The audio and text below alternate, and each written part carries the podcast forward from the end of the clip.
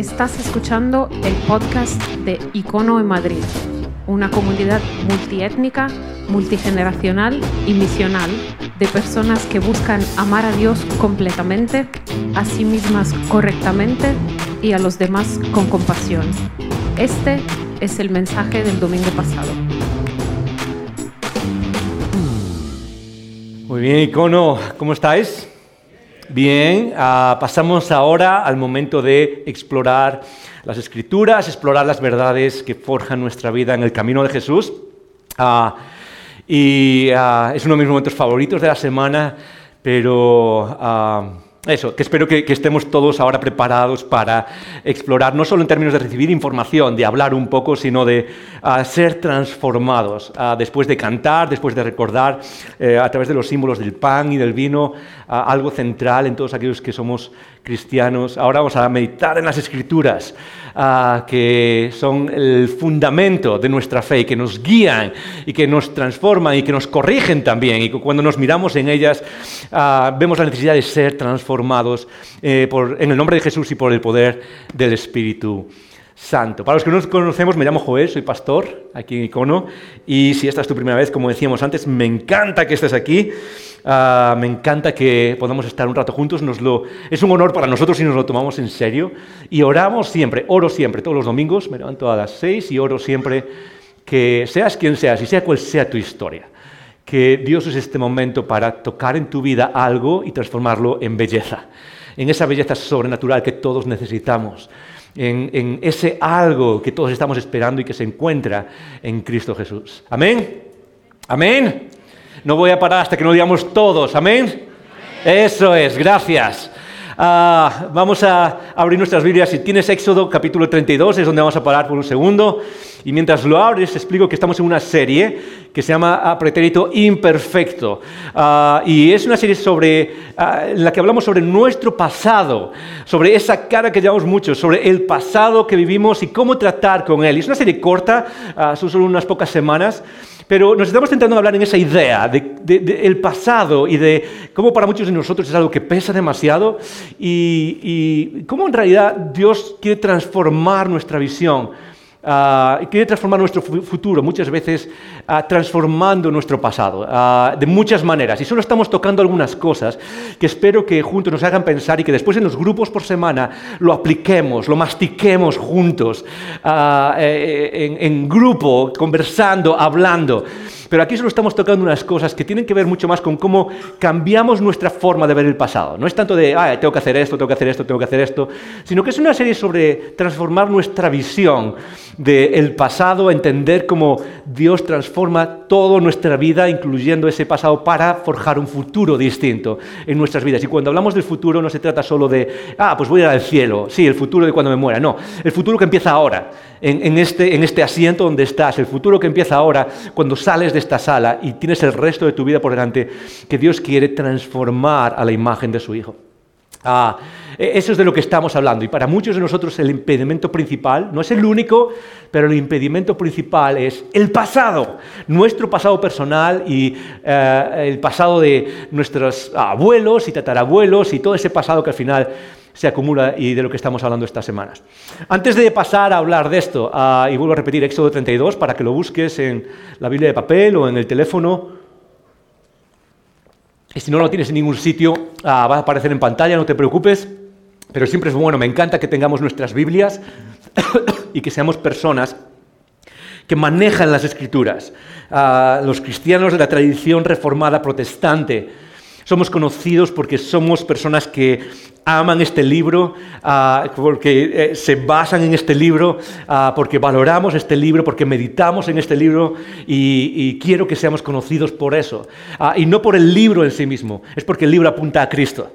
Y cuando nuestras vidas eh, se dirigen hacia Cristo, están en el camino de la vida, de la belleza. así que espero que tengas tu Biblia. Dos cosas antes de empezar. La primera es que en esta serie tenemos ah, preguntas y respuestas al final de cada domingo. Así que si tienes preguntas mientras estoy hablando, mientras enseñamos algo, la idea es crear un sentido de conversación, que sepas que todas las preguntas son bienvenidas, aunque no todas las preguntas son respondidas.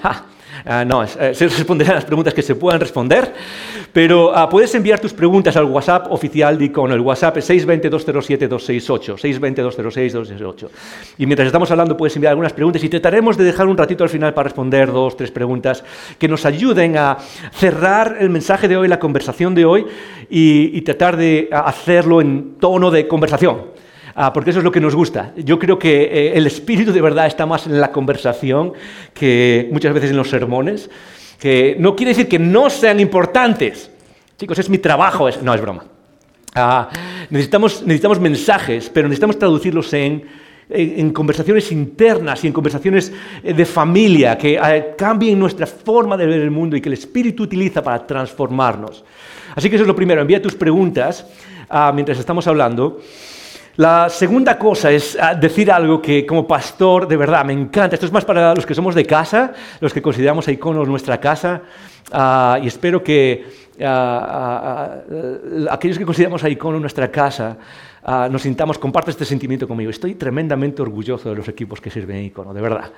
Es increíble, es increíble ser pastor de una iglesia como esta y ver a todos los equipos cómo están sirviendo, trabajando y historia tras historia que muestran el empeño que hay y cómo eso trae resultados increíbles que nos ayudan a seguir hacia adelante, a dar pasos en esta misión que, Jesús ha puesto en nuestras manos. La misión de qué? De que una persona más conozca a Cristo y quiera aprender de Él, ser su aprendiz, su discípulo.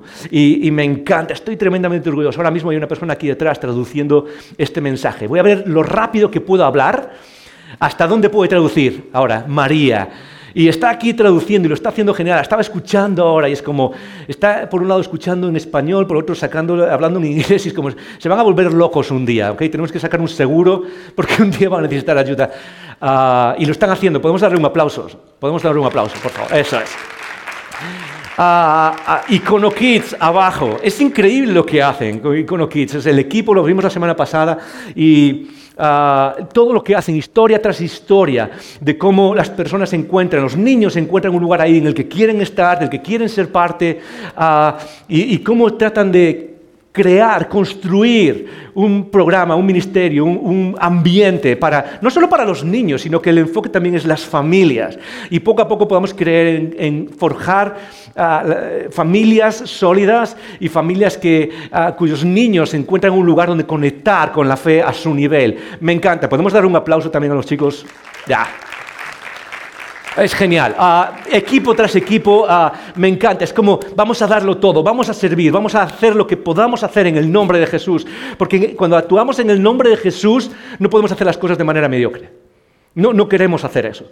No me niego como pastor a decir que hago algo en el nombre de Jesús y que sea bueno, a ver cómo sale, a ver qué. No. Y eso está, cada equipo lo hace de una manera increíble y me encanta. Uno de ellos es el equipo de teens, adolescentes chicos de 12 a 17 años, es un grupito pequeño, pero me encanta y tiene sus actividades.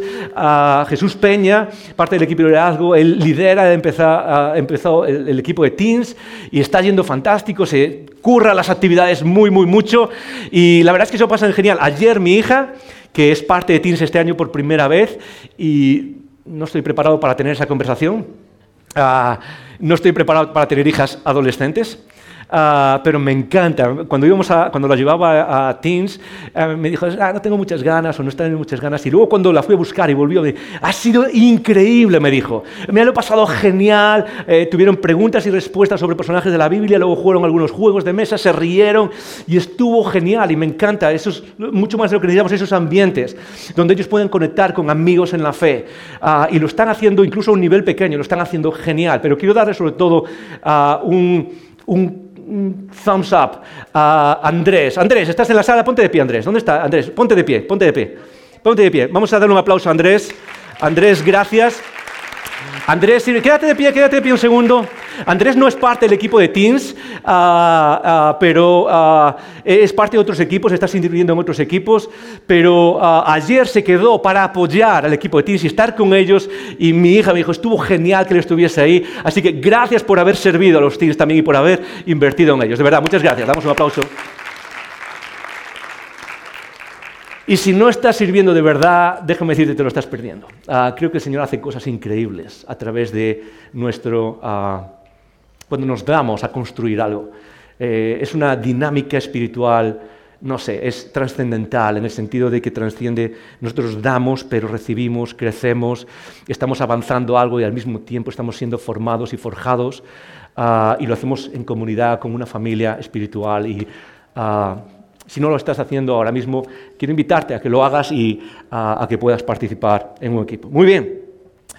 Ah, vamos a hablar hoy, estamos en esta serie hablando del pasado, de nuestro pasado y de cómo... Ah, ah, de, cómo el pasado es algo que nos pesa a todos, pero cómo el Señor lo transforma de alguna manera, cómo el Señor ah, nos ayuda a sobreponernos del pasado. La semana pasada hablamos del pasado y era, la idea del mensaje de la semana pasada fue transformar nuestra visión de nosotros mismos. Y sobre todo no viéndonos como seres individuales, sino viéndonos como personas generacionales como personas inmersas en relaciones, conexiones familiares que ah, van de generación en generación. O ah, hablamos un poco de lo que en términos teológicos las escrituras enseñan de esta idea de el pecado y la bendición generacional. De esta idea de cómo nuestras vidas se vierten y revierten en las generaciones que vienen. Y muchos de nosotros estamos aquí hoy por lo que nuestros ancestros han pasado. De hecho, una de las cosas interesantes es que ah, la palabra familia en las escrituras normalmente no se refiere a lo que nosotros pensamos hoy, pues mis padres, mis hermanos y quizás algún primo por ahí suelto. No, normalmente la palabra familia en las escrituras se, refiere a esa visión más grande de que va hasta tres y cuatro generaciones hacia atrás, abuelos, tatarabuelos, cómo nos influencia todo eso. Y, ah, creo que nos ayuda espiritualmente hablando cuando vemos esa dimensión global de nuestra vida hacia atrás, pero, pero también pensando un poco hacia adelante, cuando vemos, ok, cómo lo que nosotros somos puede romper ciclos generacionales y crear nuevos patrones generacionales para nuestros hijos.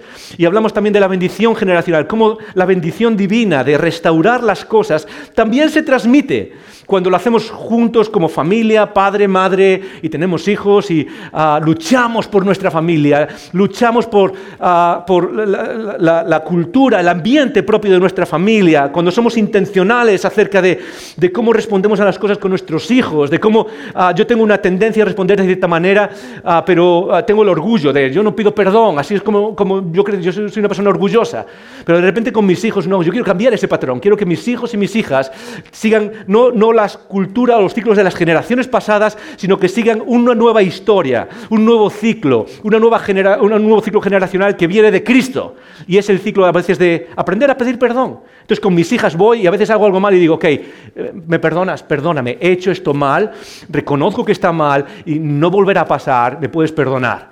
Y, trato de cambiar ese ciclo en la familia. Trato de cambiar las cosas dentro de... Y eso se hace en familia y también en la familia espiritual.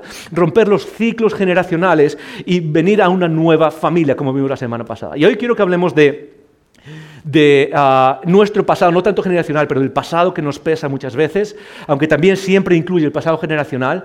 Y, quiero que hablemos simplemente un poco de cómo Dios, ah, de, cómo nos, ah, a veces nos atrapa ese monstruo del pasado, cómo vuelve una y otra vez a nuestras vidas. En las escrituras, desde Génesis hasta Apocalipsis, constantemente se nos está hablando de tensiones, tensiones de nuestra vida en relación a Dios y en relación a este mundo. Este es un mundo caído. Es un mundo roto de alguna manera. Es un mundo donde la humanidad y la, creación entera está rota, eh, está bajo el poder del pecado. Y no hace falta ser un genio para verlo en el mundo, desde el punto de vista humano, desde el punto de vista de las relaciones humanas, de todo lo que está pasando en nuestro mundo, generación tras generación. Vemos que estamos en un, mundo caído, donde nuestras vidas están rotas o bajo el pecado, que al final lo que hacen es destruir o corromper nuestra existencia. Y eso se va multiplicando generación tras generación. Pero eso crea tensiones. Por ejemplo, se habla de la tensión entre el cielo y la tierra, ¿verdad? O se habla de la tensión entre el bien y el mal. Eh, hay una lucha, otra palabra para tensión es lucha, es batalla. Y se habla de la, lucha o de la batalla entre el bien y el mal, se habla de la lucha o, de la batalla entre ah, ah, la carne y el espíritu, se habla de todas estas luchas y una de las luchas que se habla constantemente es la lucha entre lo pasado y lo presente futuro. Se habla de la lucha de, entre entre el viejo yo, se puede poner en términos de la Biblia, entre el viejo yo y el nuevo yo. Constantemente está esa, tensión. Ah, esa tensión que ah, ah, nos que guía nuestra vida y nuestra existencia. Por un lado tenemos el viejo yo, ah, el pasado nuestro, y habla de ese viejo yo, es un concepto amplio, grande, que se refiere a, tanto a un nivel generacional, como vimos la semana pasada, es decir, las generaciones que vinieron antes, cómo nos transmiten ciertos patrones ah, culturales y de la vida que, que no pertenecen al reino de Dios, sino que pertenecen al reino caído, al reino de las tinieblas. Pero eso viene a nuestras vidas. También ese viejo yo es existencial, ¿sí? es como nuestra naturaleza. Pero por otro lado, también ese viejo yo es las prácticas que hemos vivido en nuestro pasado antes de conocer a Cristo personalmente. Ese viejo yo del que se habla en las escrituras es, las respuestas del hombre natural, las respuestas uh, del ah, mundo caído, que no se corresponden con las respuestas y la, visión del mundo que tiene el reino de Dios y que ah, Dios nos quiere llevar a esa visión. Y esas dos cosas están constantemente luchando en nuestra vida. Y si prestas un poco de atención a tu vida, vas a ver cómo esas dos cosas, desde el momento en que aceptas seguir a Jesús y poner tu fe en Él y recibir su guía y su señoría sobre nosotros y decir, Señor, yo quiero aprender de ti. Una de las cosas que vas a notar es esa batalla constante entre ciertos patrones, tendencias de personalidad, ah, de, eh, vida o de carácter antiguo, pasado, y vas a ver la llamada al nuevo yo vas a ver la llamada a ese nuevo futuro. Y muchos de nosotros queremos perseguir ese futuro, pero como se ven en las escrituras, una de las, ah, dificultades más grandes para alcanzar ese nuevo yo, para perseguir ese nuevo yo, es precisamente el viejo yo, que sigue con nosotros constantemente, eh, que sigue en forma de hábitos del, pasado, que sigue en forma de estar enraizado en nuestra psique, en nuestros patrones mentales, en, nuestras, en nuestra vida de alguna manera, en nuestros hábitos. Ah, uno de los textos, por ejemplo, es 1 Corintios. Uh, 1 Corintios, ah, creo que es capítulo 10, lo podemos poner en pantalla. Eso es, 1 Corintios 6. Ah, Pablo escribe esto, ¿no sabéis que los injustos no heredarán el reino de Dios? Eh, en este sentido, Pablo está diciendo que no todo el mundo entra en ese reino prometido y entrar en el reino prometido no es una... la idea no es voy a ir al cielo. Eh, la, la, idea en el judaísmo, la idea es de entrar en el reino de Dios, es entrar en la vida de Dios, entrar en la nueva historia entrar en su esfera de influencia y eso empieza ahora. Ahora entramos en esto y luego heredamos la tierra, es lo, que pasa cuando venga la nueva tierra y el nuevo cielo al final de los tiempos. Y dice, no os engañéis, ni los fornicarios, que es cualquier tergiversación de la vida sexual, ni los idólatras, que es poner, eh, es, valorar como prioritario cualquier cosa que no sea Dios. tú tienes una lista de prioridades en la vida, tú tienes una jerarquía de prioridades de lo que valoras en esta vida.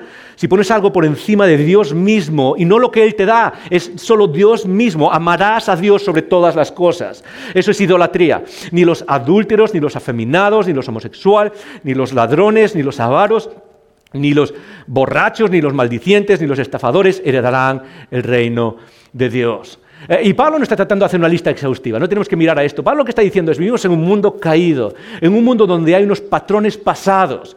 Y muchos de nosotros se nos llama una vida nueva, pero seguimos tratando de aferrarnos a ciertos patrones del mundo caído.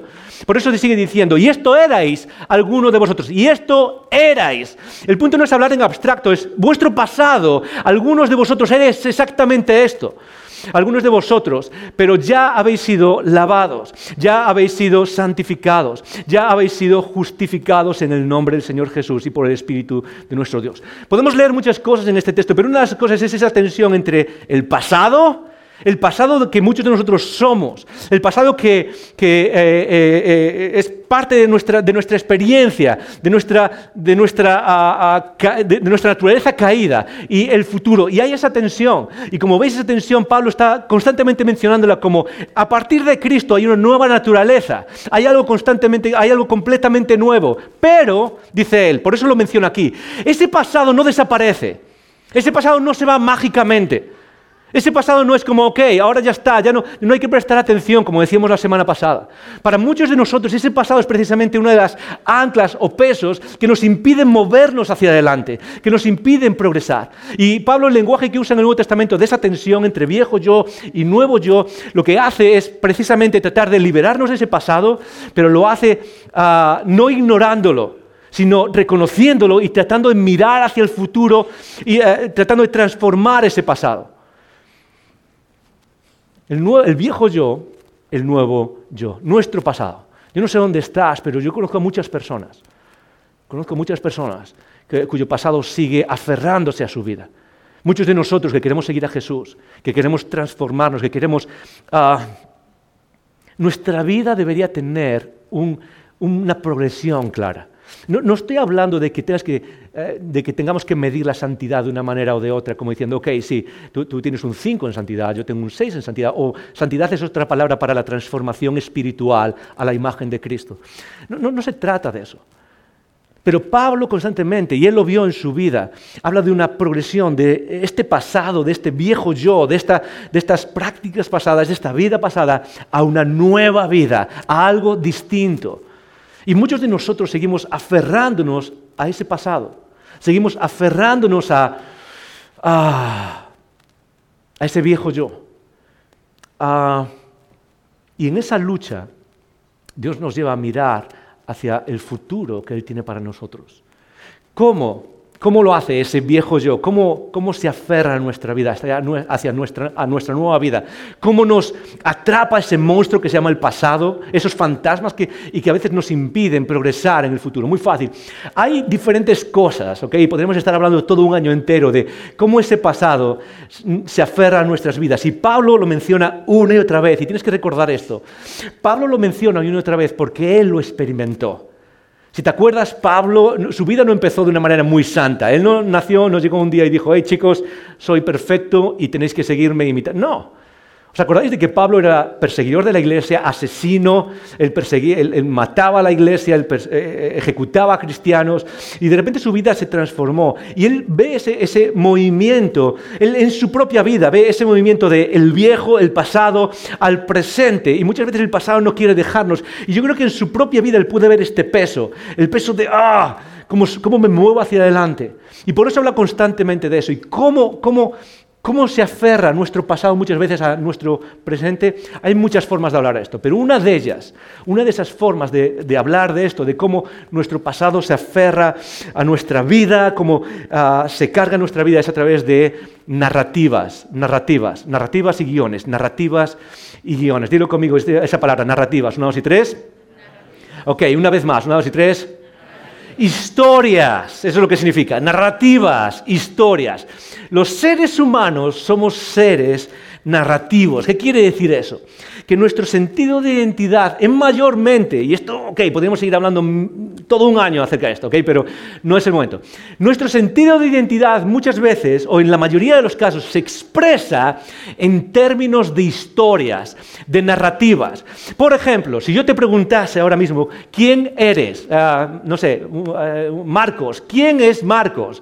Ah, María, ¿quién es María? Ah, Daniel, ¿quién es Daniel? Y tú fueses a preguntar eso, tú eres Marcos, María, Daniel, y tú a responder a esa pregunta, tienes dos formas de responder. La primera forma es una forma muy analítica, ¿ok? O muy no sé cómo explicarlo, pero muy académica más, y es en términos de características de la personalidad. Es soy paciente o impaciente, soy atrevido o no atrevido, me encanta el riesgo o no me encanta el riesgo, ah, me encantan las normas o no me encantan las normas, todas esas cosas. Puedes responder de esa manera, pero la mayoría de nosotros no respondemos de esa manera, respondemos de la segunda manera, y es en términos de, de tu historia personal. De hecho, cuando hablamos de, eh, respondemos a quién soy yo en términos de eh, nuestras características personales, nuestro carácter personal, eh, si soy abierto, soy cerrado, introvertido, extrovertido, todas esas palabras psicológicas que todos conocemos. Muchas veces la forma de expresar eso es en términos, ok, entonces, ¿por qué sabes que eres esto? Pues porque lo que he hecho en mi pasado. Y lo que hacemos es contar una historia de nuestra vida, contamos la historia de nuestra vida, de tal manera que nos da un sentido de identidad, contamos una narrativa. Nosotros nos vemos a nosotros mismos en términos de historias, de narrativas, del cuento que contamos. Y en ese cuento que tú te cuentas, y cuento no el mal sentido, no, es un cuento, no, en sentido de historia, en el sentido de quién soy, lo que cuento es, veo mi vida en términos de, de los elementos que tienen todas las narrativas. Todas las narrativas tienen los mismos elementos. La historia universal, tu historia personal, las historias que cuenta Hollywood, todas las historias tienen el mismo. Tienen una introducción, una formación, un momento de creación. ¿sí? Y tú puedes ver eso en tus primeros años, tus primeros años de infancia, tus primeros años de infancia, adolescencia, juventud. Eso varía un poco, como nos vemos cada uno nosotros. Pero tú ves años de formación. Luego lo que tienes es un nudo, un conflicto. Todas las historias tienen nudos o conflictos. En nuestro caso, no solo hay uno, sino que hay varios, va viendo varios nudos. Y si yo te preguntase, ok, ¿quién eres tú? Y me hablas de tu personalidad, y si te pidiese que mirásemos a tu pasado, seguramente me hablarías de, ok, he tenido este conflicto y he tenido este otro conflicto. Puede ser con padres, puede ser con amigos, puede ser con una carrera, puede ser con algo abstracto, puede ser con la vida misma, puede ser con cualquier cosa. Y no solo hay un desarrollo, un inicio y un conflicto, sino que hay un desenlace. Y en este caso, todo conflicto, todo tiene un desenlace. En tu vida puede ser tanto los desenlaces de esos conflictos pequeños como cómo proyectas que será el desenlace de tu vida. Ese, futuro que proyectas, cómo será el desenlace de tu vida, es parte de tu, narrativa. Si yo te pregunto, ok, ¿cómo es tu vida? De repente tú vas a contar esto y de repente vas a empezar a contarme cosas como, sí, me gustaría terminar así o me gustaría terminar así. Ese futuro también forma parte de tu historia. Y lo que hacemos en contar esa historia, muchos, o sea, hay, muchas formas de verlo distinto, pero una de las formas distintas es por qué las personas creamos narrativas acerca de nuestra vida, acerca del mundo, lo contamos en términos de historia. Y es para, la respuesta es que muchos estudiosos dan es, creamos narrativas no para contar historias simplemente, es porque las narrativas, las historias justifican nuestro lugar en el mundo. Las narrativas lo que hacen es justificar quién soy ahora es justificar mi posición ahora y mi posición frente a la vida. ¿Por qué eres quien eres ahora? Te voy a contar una historia. Y esa historia responde. De hecho, una de las cosas más, más interesantes que hacemos, ¿alguna vez te has fijado cuando a nivel político queremos hacer cambios grandes? Las sociedades, fíjate en esto. ¿Qué es lo primero que hacen los, los políticos y los líderes? Es tratar de recurrir a la historia, incluso a veces inventarse la historia. ¿Sí? Algunas veces como queremos hacer este cambio, queremos, no sé, mover estas fronteras. ¿Y qué es lo primero que hacen? ¿Cuál es el primer grado de comunicación? Es decir, bueno, porque esas tierras, oh, oh, y, no estoy tratando de explicar, esto no es política ahora mismo, ¿sí? Pero vemos cómo la historia funciona, tiene un peso increíble en cómo nos vemos a nosotros, la narrativa, nuestro pasado, qué es lo que ha pasado en nuestras vidas.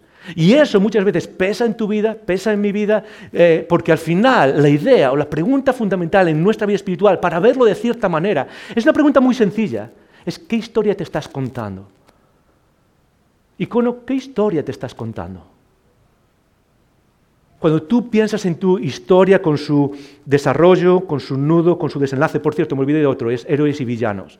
En toda historia hay héroes y hay villanos.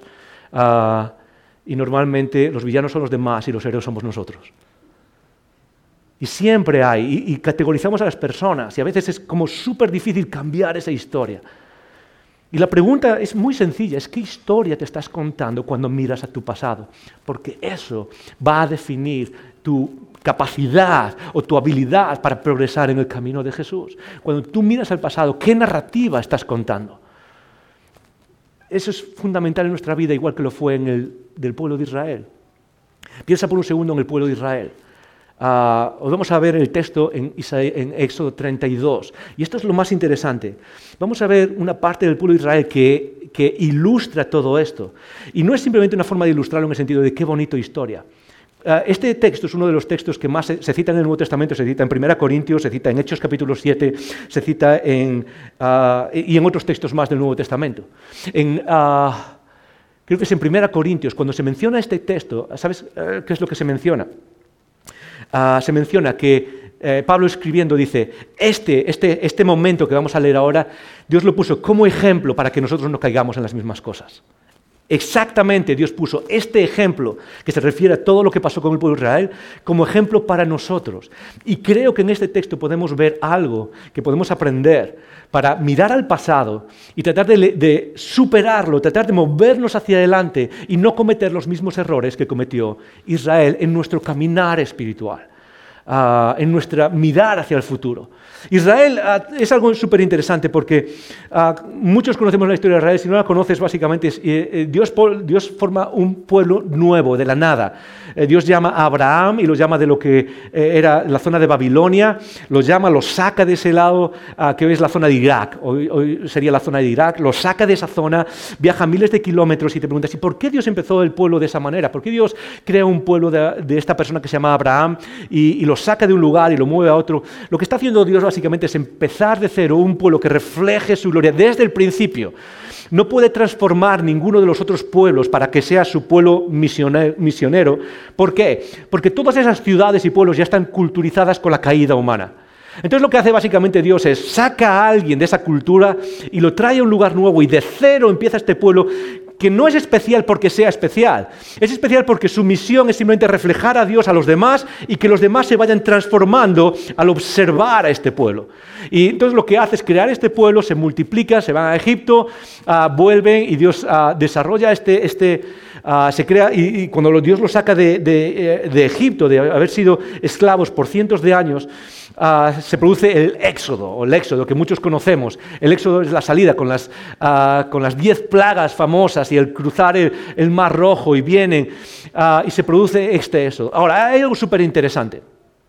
Es que Israel lo que hace es, básicamente, Dios los saca de la esclavitud, Dios los saca de, este, este, eh, eh, de, esta cultura de ser esclavos y los saca hacia algo distinto. Dios nunca nos libera de algo simplemente para dejarnos en el vacío. Él nos está llevando a algo distinto. En este caso es la tierra prometida, la tierra que fluye leche y miel, la tierra que da vida, un futuro distinto. Y entre este pasado que es de esclavitud y este futuro hay un camino que recorrer. Eh, no, se produce de la noche a la mañana, hay un proceso. Esa es una de las esencias de la vida espiritual, es la idea de proceso, de caminar, de moverse hacia adelante a través del desierto, a través de las dificultades.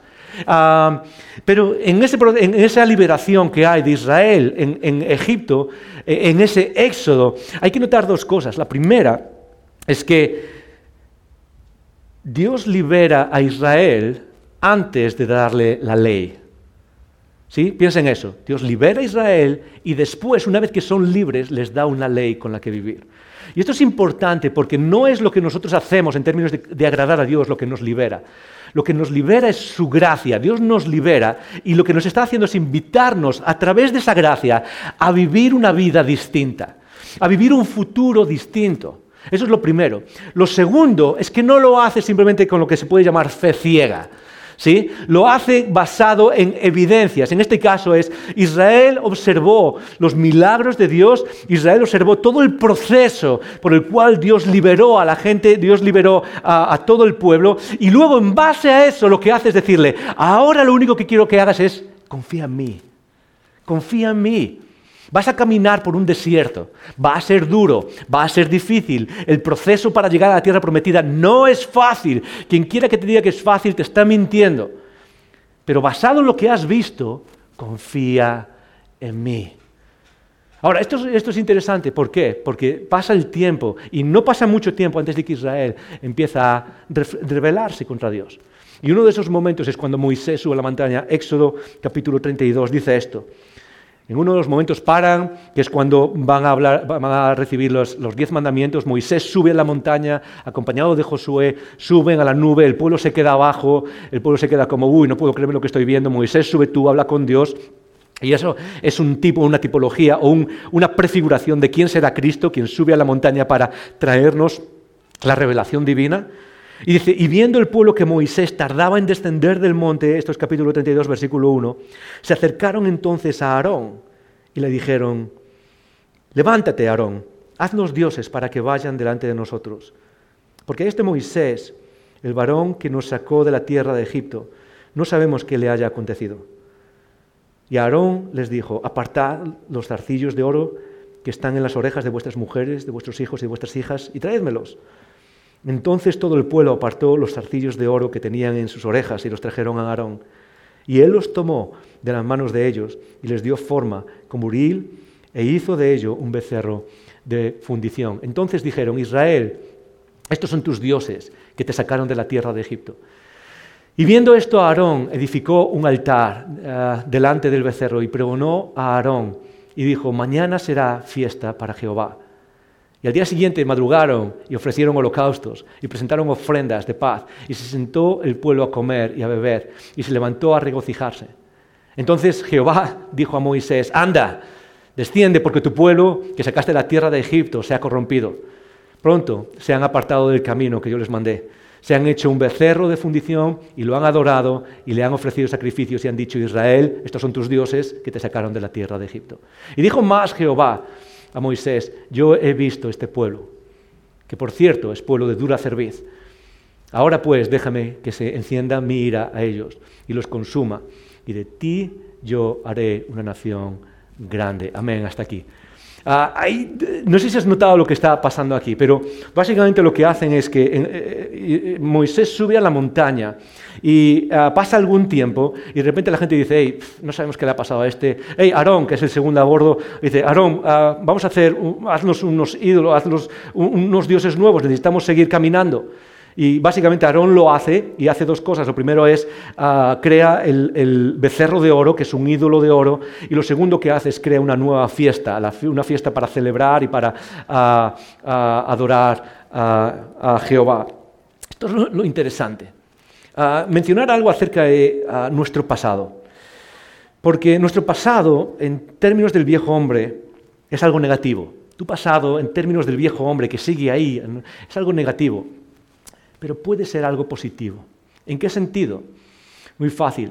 El pasado de Israel en Egipto, como vamos a ver, es algo que vuelve constantemente como un fantasma, vuelve a salir en su seguir a Dios. Pero el pasado de Israel en Egipto debería haber sido una plataforma que los impulsa a seguir adelante hacia el futuro que Dios tiene eh, para ellos. ¿Qué quiere decir esto? Quiere decir que ah, muchas veces una de las mejores cosas que podemos hacer por nuestra vida espiritual es recordar de dónde Dios nos ha sacado. Para aquellos que hemos seguido a Dios por mucho tiempo, a Jesús, para aquellos que estamos en el camino de Jesús, de amarle, de ser transformados, de luchar con todas esas cosas que llevamos dentro, que tú sabes con lo que estás luchando ahí dentro. Sabes qué es lo que está pasando, hábitos enraizados ahí dentro que no se quieren ir. Ah, una de las mejores cosas que podemos hacer es, a veces, es recordar de dónde Dios nos ha sacado para motivarnos al futuro que Él tiene para nosotros. Una de las cosas que pasa en nuestra vida muchas veces es que eh, a medida que pasa nuestra vida en la fe, nos olvidamos de dónde, Dios nos ha de dónde Dios nos ha sacado y nuestra vida en Cristo deja de sorprendernos. Es como, sí, está bien, voy a la iglesia, sí, ya, estoy, soy parte de la familia, pero nos olvidamos de, de, dónde Dios nos ha sacado. Efesios capítulo 1, 2 y 3. ¿De dónde nos ha sacado Dios? No, no, no nos ha sacado de, bueno, sí, yo hacía cositas malas. No. Efesios dice que en otro tiempo estábamos muertos en nuestros delitos y pecados. Ese era nuestro pasado. Y Dios nos ha sacado de eso, nos ha sacado de eso una esperanza de vida eterna. Y a veces nuestro pasado puede ser una plataforma Dios, no me puedo creer de dónde me ha sacado. Es increíble. Eh, Dios es, el, pasado de nuestra vida, el pasado de, no tener esperanza a un, futuro de esperanza. En este caso, eh, muchas veces necesitamos volver al pasado para movernos al futuro. Pero en el caso de Israel, el pasado no, era una plataforma, se convirtió en un peso que los, que los ataba y que los impidió seguir a, Dios, en este caso, hacia el futuro que Él tiene. Yo pregunto, ¿cómo estás viendo tu pasado? ¿Lo estás viendo como un peso quizás que te está impidiendo seguir adelante? ¿Y cómo es que funciona ese pasado que nos impide seguir adelante? Muy fácil. Quizás el principio fundamental es este, y no es mío, lo he leído en algún sitio, de hecho lo he escuchado de un pastor, pero creo que es, es, muy interesante entender nuestra vida espiritual y cómo ese pasado a veces se agarra. Y es simplemente esto, es que Israel salió de Egipto, pero Egipto no salió de Israel. Israel salió de Egipto, Dios sacó a Israel de Egipto, pero Egipto y ese pasado que habían vivido ahí no terminó de salir de Israel, sino que Israel se aferraba a esos patrones pasados. Dos cosas que podemos ver. La primera es la fundición del becerro, ¿verdad? Hemos leído que, hey, danos un, danos un becerro nuevo, uh, danos un becerro nuevo. Y hay que entender algo. Israel no fue, a, no, no, se, no fue a su pasado para adorar dioses de Egipto. Hay algo mucho más sutil que está pasando en la actitud de Israel en este texto. Muchas veces pensamos, ah, es que Israel se, forjó un becerro, eso quiere decir que volvió a adorar a los dioses que estaba adorando antes en Egipto. Y no es eso lo que está pasando. De hecho, dos veces en el texto se dice que a quienes están adorando es a Jehová Dios. Dos veces en el texto se dice que su enfoque era Jehová Dios. Pero ¿qué es lo que están haciendo? Lo que están haciendo es traer formas o traer patrones de adoración, traer maneras de adoración y meterlas. Es decir, están tratando de ver al mismo Dios que se había revelado, pero traer una imagen distinta y ponérsela a ese Dios de una manera distinta. ¿Estás conmigo? ¿Sí? Es decir, ellos no estaban volviendo a adorar a los dioses de antes, pero estaban trayendo su pasado para tratar de adaptar esa imagen de, de, quién es Dios, eh, seguir llamándolo Jehová, pero cambiando la imagen de quién es ese Dios.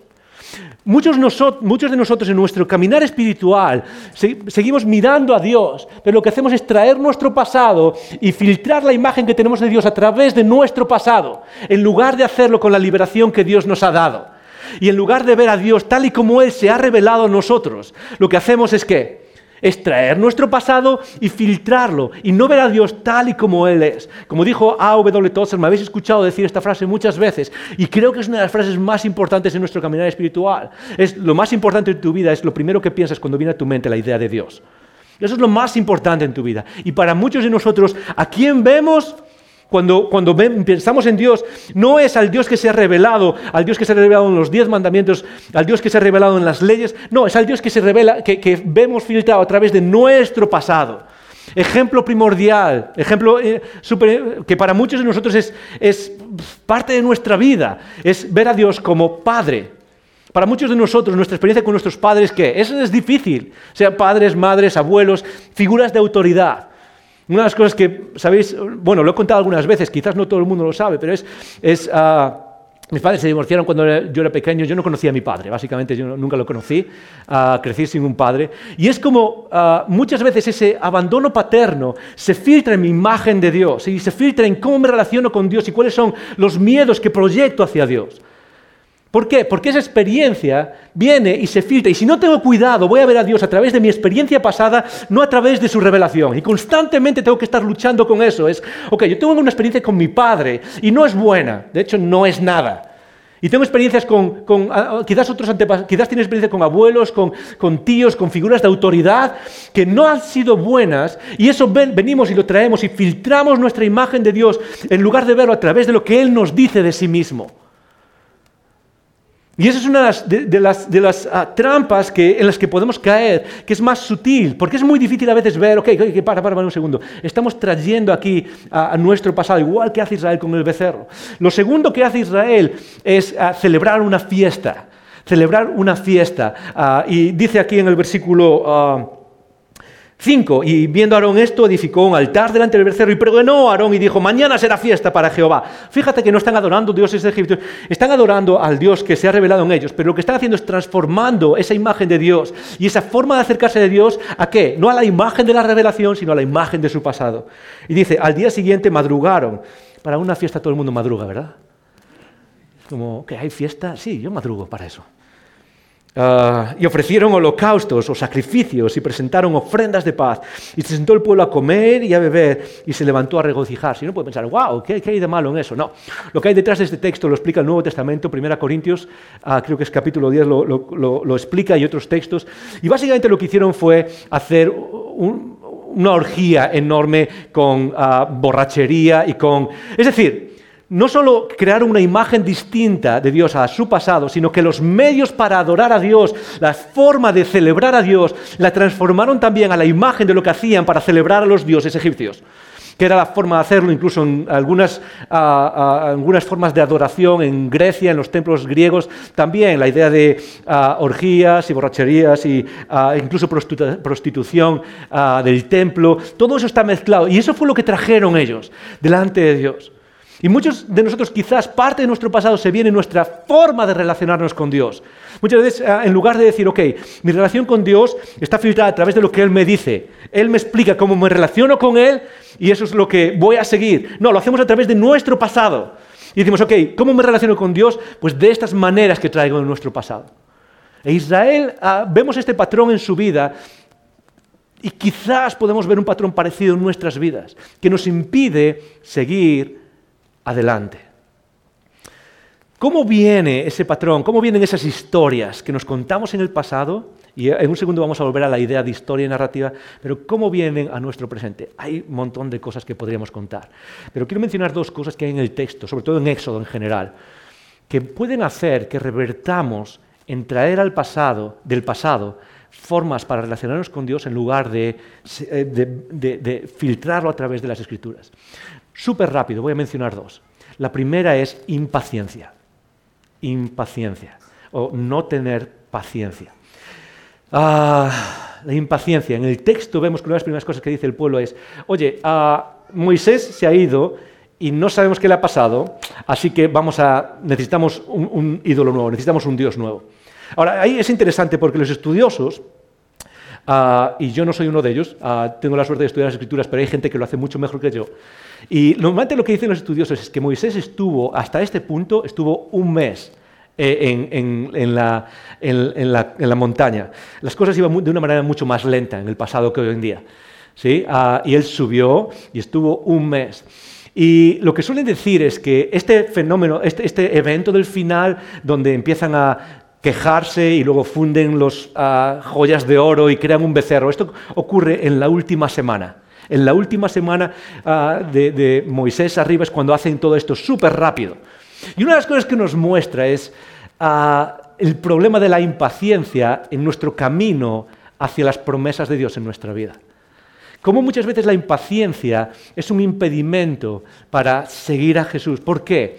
Muy fácil, porque la impaciencia en nuestras vidas crea impulsividad. La impaciencia en nuestras vidas crea impulsividad. Tomamos decisiones de manera impulsiva. Ah, no sé no sé cuántos de las salas consideráis impulsivos, ah, pero hay gente que tiene facilidad para ser impulsivo, para no tener paciencia en el proceso de la vida eh, y sobre todo en el proceso espiritual. Y en el camino hacia Dios, en el camino de transformación, una de las cosas que más necesitamos es la paciencia en el proceso. ¿Por qué? Porque si no tenemos paciencia en el proceso, a la, medida, a la mínima que pasa algo que no está de acuerdo con nuestras expectativas o algo que no terminamos de entender bien, que es parte de la vida, la vida al final es compleja, es fluida y hay cosas que, oh, no sé, necesitamos tiempo para madurar eh, y entrar en esas nuevas eh, realidades de la vida. Y eso crea ah, impulsividad. ¿Y qué pasa con la impulsividad? Muy fácil, que la impulsividad normalmente lo que hace, raramente es una impulsividad con cosas buenas. Normalmente la impulsividad suele ser con patrones aprendidos del pasado. Ah, es decir, en la impulsividad actuamos automáticamente. ¿Y cómo se forman los automatismos en nuestra mente? Muy fácil. Es simplemente algo que se repite en el pasado, funciona sin filtro. Ahí vamos, nos lanzamos de manera impulsiva. Y raramente, yo no sé si te ha pasado alguna vez, quizás alguien puede decir, no, a mí me ha pasado que actué de manera impulsiva y, fue la mejor decisión de mi vida. Puede ser, pero de manera general, la impulsividad suele llevar a un desastre. no suelen ser cosas buenas, ¿sí? Ah, y sobre todo en términos espirituales. Piensa, eh, mi ejemplo favorito es el de la M30, ¿ok? Me encanta me encantan los ejemplos de M30 porque es donde dejo de ser pastor, dejo de ser cristiano incluso.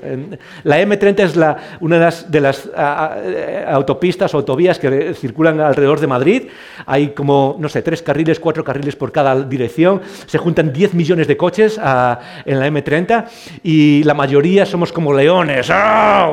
Vamos a y, ah, muchas veces lo que, cuando pasa algo en ese, en ese contexto, ¿qué es lo que hacemos? A mí me pasa, tengo una respuesta automática, impulsiva.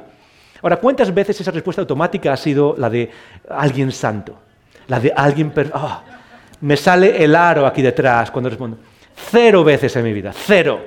La mayoría de las veces que respondo de manera impulsiva suele ser con patrones del pasado que no quiero volver a ver en mi vida. Suelen ser con patrones que solía hacer, que tienen normalmente que ver con levantar un dedo y bajar los otros. No. Ah, tiene que ver con hacer cosas que no debería hacer, pero cuando logro ser paciente y aguantar 5, 10 segundos y simplemente introducir a Dios en la ecuación, normalmente el patrón de respuesta al que Dios me está llevando es otro completamente distinto. ¿Sí estás conmigo en esto? ¿Sí? Y eso pasa en cualquier cosa, en el matrimonio, en las relaciones eh, hombre-mujer, noviazgo, matrimonio, eh, pasa exactamente igual. Hay un problema, un conflicto, las emociones suben y normalmente cuando salta esa impaciencia y me vuelvo impulsivo, ¿crees que la mayoría de mis respuestas son, cariño, vamos a orar juntos sobre esto? No, son hacer cosas de las que luego me voy a arrepentir porque no están en el camino de Jesús. Normalmente el vivir con impaciencia lleva esa impulsividad que después nos lleva a qué? Nos lleva a no relacionarnos con Dios tal y como Él nos ha revelado. Normalmente lo que trae son automatismos del pasado que se filtran, que se enraizan en nosotros. Y una de las cosas que podemos hacer para librarnos de eso es que simplemente practicar el arte de respirar antes de responder. El arte de parar un segundo, no voy a hacer nada, tengo ganas de, no sé, bajarme del coche ahora en el semáforo en rojo y orar con la persona, no es orar, pero hablar con la persona de enfrente. Y, y ¿sabes qué? Lo que haces es pararte, respirar y decir, Dios, ¿cómo estás tú en este? ¿Qué, es lo que tú quieres? ¿Qué es lo que tú has revelado que quieres que responda en esta situación? Y es una forma de librarnos de que el pasado venga y nos atrape. Simplemente por practicando que la paciencia. Simone Weil, una de las filósofas se puede decir deístas, nunca llegó a ser católica o cristiana oficialmente, pero habló de espiritualidad muchísimo, estaba, estaba a un paso de volverse cristiano oficialmente, pero ella dice que una de las características del cristianismo, de la, de la fe cristiana más importantes es muy sencilla, es la paciencia. Es la paciencia. Porque la paciencia lo que hace es ver dónde está Dios actuando y no simplemente traer nuestro pasado y filtrarlo. Uno es la, la impaciencia, el otro es el miedo. No vamos a leerlo, se ha ido el tiempo, pero es el miedo. Y una de las cosas que vemos en el pueblo de Israel es que constantemente, los que conocemos la historia, sabemos que Israel se queja y quieren volver a Egipto, quieren volver al pasado. Y en la mayoría de los casos que se repite esa situación es por qué. Es porque tienen miedo de lo que está pasando. Es, se quedaron sin agua, se han quedado sin comida o tienen que empezar una batalla, tienen, saben que en el futuro cercano viene una batalla contra otros pueblos. Y normalmente cuando llega el miedo, ¿qué es lo que hacemos? Es revertimos a nuestro pasado Queremos buscar algo seguro. En lugar de perseguir el futuro que Dios nos ha prometido que hay para nosotros, el miedo hace que, que volvamos, el miedo de perder cosas, el miedo del peligro, el miedo de algo nuevo, ese, miedo que, eh, que se presenta en diferentes dimensiones en nuestra vida, lo que hace es que nos revierte hacia nuestros pasados, a ese pasado que Dios nos ha dicho, deja ese pasado, déjalo de una vez y muévete hacia el futuro.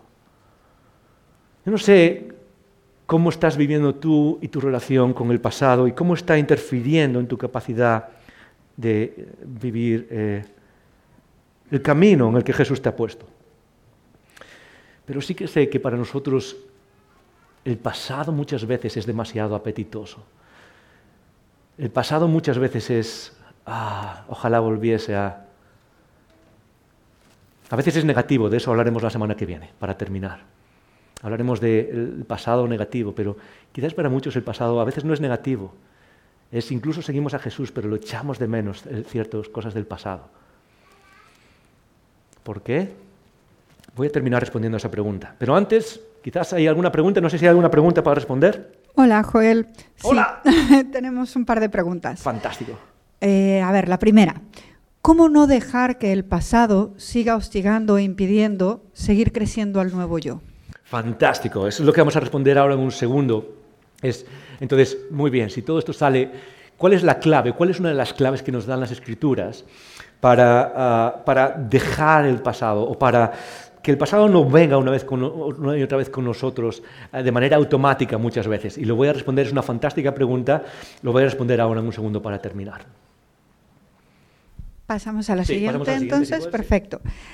Hablas de la importancia de las narrativas que contamos sobre nuestros pasados y cómo nos afectan en cómo nos vemos hoy en día. ¿Cómo podemos saber si estamos siendo afectados de mala forma a raíz de cómo vemos o hablamos de nuestro pasado?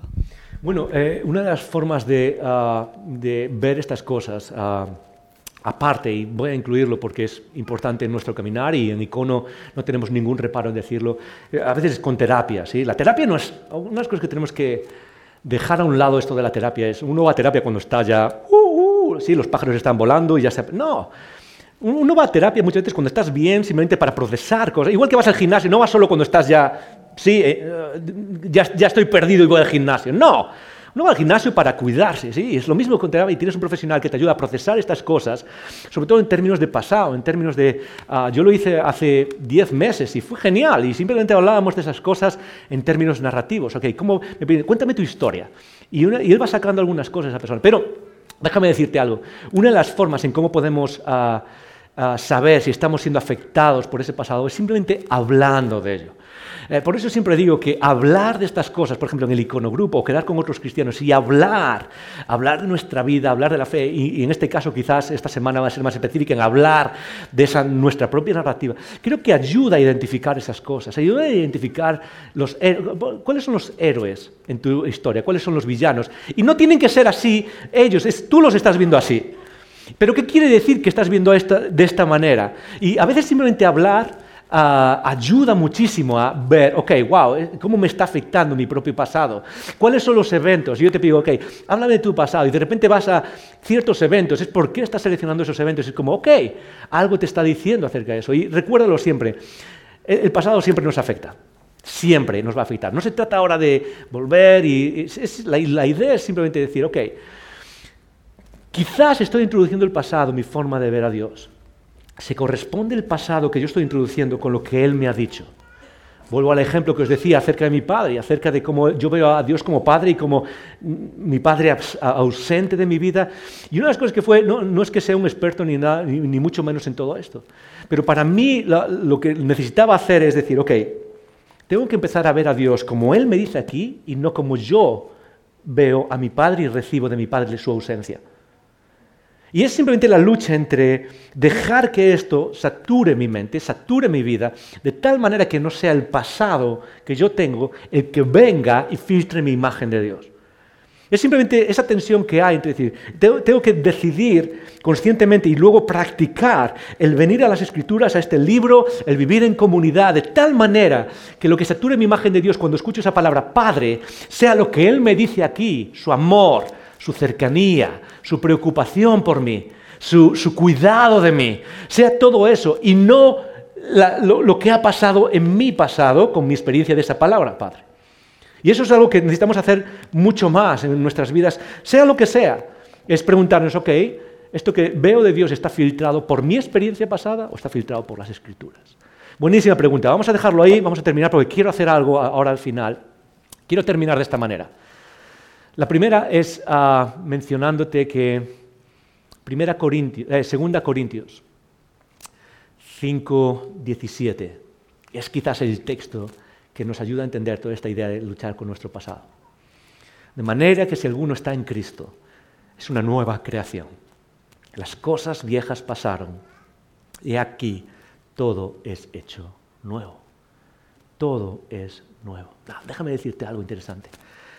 Las cosas viejas pasado significa, no significa que las cosas viejas se han quedado en el, pasado y ya no nos afectan hoy en día.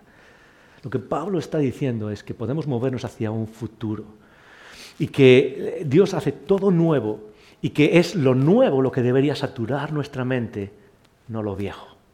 Eso va a estar ahí, es parte de nosotros. Pero como decía al principio, Israel tenía una opción, y es dejar que el pasado de Egipto fuese lo que enfoca su mente, es decir, estoy mirando hacia atrás constantemente, o dejar que la visión de la tierra prometida, eh, que Dios repite constantemente, la tierra prometida leche y miel, la tierra prometida que fluye leche y miel, la tierra prometida, sea lo que satura su historia personal. En otras palabras, si yo te pregunto quién eres, tú me vas a contar una historia. Y esta es la pregunta. ¿Cuánto del futuro que Dios te ha prometido es parte de esa historia. Porque esto es lo interesante, en el Nuevo Testamento el futuro que Dios nos promete se habla en pasado. Pablo escribe, habéis sido glorificados con Cristo en los cielos. Es como, espera, espera, yo aún estoy aquí y no estoy en los cielos, es cierto, pero es porque esa promesa es tan segura que ya se ve integrada en nuestra historia, es como que ya es parte de nuestra historia. Es parte de cómo respondemos a esa pregunta, de nuestro, de, nuestra, de nuestro cuento. Y la idea es muy sencilla. ¿Cuánto del futuro que Dios está poniendo delante de ti, que está asegurado, es parte de tu historia personal cuando cuentas quién eres? No sé qué es lo que Dios te está diciendo y por eso quiero que terminemos con esta idea muy sencilla. Los próximos cuatro minutos quizás esto ha tocado cosas dentro de ti, quizás esto te ayuda a pensar un poco, en plan, Señor, ¿cuál es la parte de mi pasado que está volviendo y está afectando mi imagen de quién eres tú? ¿O está afectando mi relación contigo? ¿Cuál es la parte de mi pasado que debería soltar y debería quizás volver a integrar lo que tú nos has enseñado que eres en las Escrituras? Así que quiero terminar de una manera mucho más tangible. Lo que quiero es que tomes la conversación que acabamos de tener y quiero dedicar los próximos cuatro minutos simplemente a que tú ores en este lugar. Lo mejor que vamos a hacer es procesar lo que hemos escuchado delante de Dios. Y eso es lo que significa orar. En los próximos cuatro minutos vamos a tener un momento donde vamos a estar en silencio. Hay dos preguntas simplemente. ¿Cómo está retando Dios tu Egipto ahora, en este momento? ¿Qué es lo que Dios te está diciendo? Lo segundo es, ¿qué necesitas poner delante de Dios ahora? Y eso solo lo puedes saber tú. Eso solo lo puedes saber tú delante de tu Creador ahora mismo. Y lo que quiero es simplemente que dediquemos un tiempo a la oración, ahí donde estás. Si te sientes cómodo, que puedas cerrar tus ojos. Si te sientes cómodo o cómoda, puedes uh, cerrarte, incluso ah, hay espacio, puedes ponerte de rodillas. A algunos de nosotros nos ayuda a ponernos de rodillas para orar, ah, porque expresamos no solo con nuestra voz o nuestra mente, sino con nuestro cuerpo también. Y que ores simplemente esto. Tú acabas de escuchar estas verdades y hay algo que el Señor te está diciendo acerca de esto. Y lo que quiero es que ores ahí y que terminemos de esta manera. ¿Ok? Así que le voy a pedir a quizás a los chicos de música, no sé, a lo mejor se han ido ya. ¿Podéis bajar, por favor? Y eh, cierra tus ojos. Cierra tus ojos. Ahora puedes cerrar tus ojos ah, y orar. Y vamos a dedicar unos minutos a, a procesar todo esto en nuestras vidas. Quizás necesitas orar a Dios. Dios, ¿qué es lo que me estás diciendo ahora con todo esto? Quizás es el momento de ver dónde Dios está iluminando algo en tu vida. Y es preguntarte, Señor, ¿cómo he dejado que mi pasado haga borrosa la imagen que tú tienes para mí? déjame decirte, quizás lo mejor que podemos hacer es simplemente orar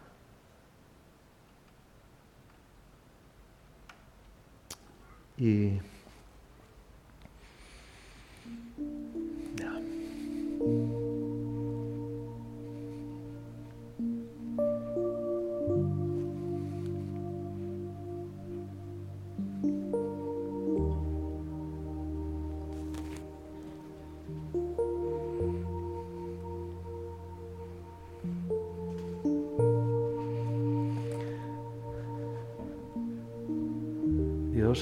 Que escucha. Y quizás este momento es el momento más importante de todo el mensaje, en el que tú recoges las palabras y dejas que el Espíritu Santo las integre a través de la oración y pongas delante de Dios algo, algo que Él está transformando.